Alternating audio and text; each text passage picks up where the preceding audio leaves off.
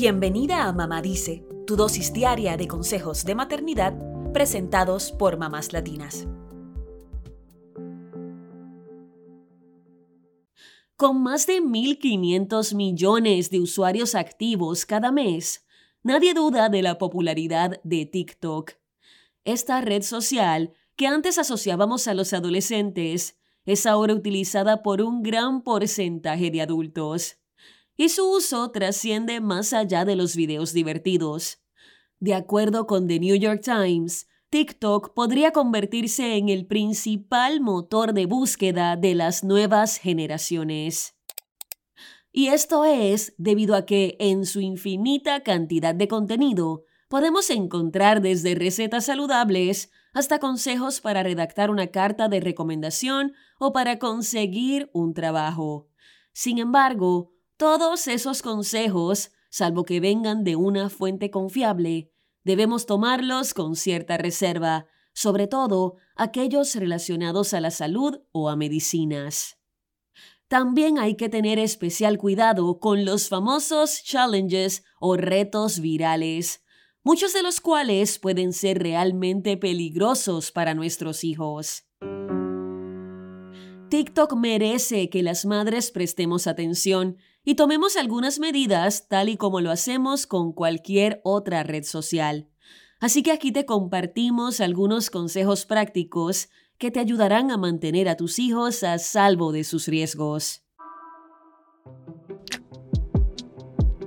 Para empezar, ten en cuenta la edad de tus hijos antes de permitirles usar esta aplicación. La organización Common Sense la recomienda para mayores de 15 años, debido a los problemas de privacidad y al contenido para adultos. A pesar de ello, TikTok recomienda su uso a partir de los 13 años, aunque aplica ciertas restricciones a esos perfiles. Para niños de entre 13 y 15 años, las cuentas son privadas por default. Solo los usuarios mayores de 16 pueden transmitir en vivo y usar mensajes directos, mientras que solo los mayores de 18 pueden comprar, enviar o recibir regalos virtuales en la aplicación. Por otro lado, en marzo del 2023, TikTok anunció un límite de tiempo de 60 minutos por día para usuarios menores de 18 años. Para ampliar ese lapso, hay que ingresar una contraseña. Si decidiste que dejarás a tus hijos usar la aplicación, considera las herramientas para controlar lo que ven. Puedes limitar cuánto tiempo pasan en TikTok. También te recomendamos usarla en modo restringido o en Family Safety Mode, una opción que permite emparejar tu cuenta con la de tus hijos para tener un control total de su configuración.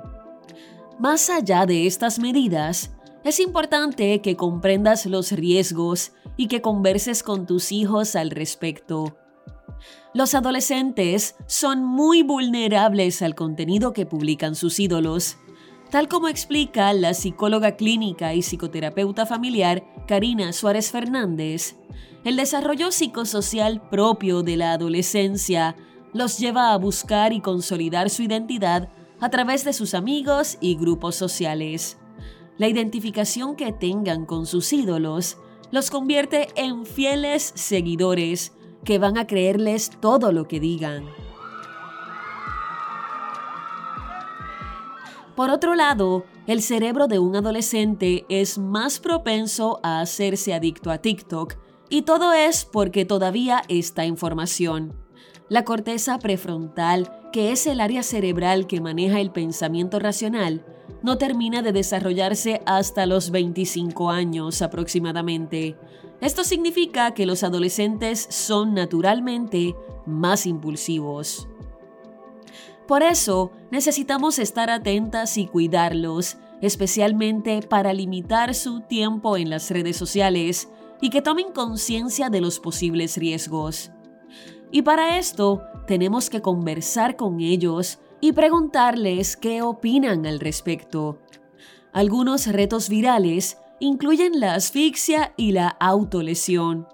Otros proponen consumir medicamentos hasta provocar alucinaciones, o hacer peligrosos experimentos caseros. No esperes a que tu hijo haga un uso responsable y racional del contenido. Te toca actuar como su cerebro pensante, lógico y capaz de medir las consecuencias, y explicarles qué podría pasar si siguen estos retos. En estos casos es mejor ser considerada una mamá anticuada o controladora y poner límites al uso de TikTok y cualquier otra red social. Y también estar atenta a los contenidos que ven. Aunque ahora no lo entiendan, puede que en un futuro te agradezcan haber sido una mamá presente y protectora.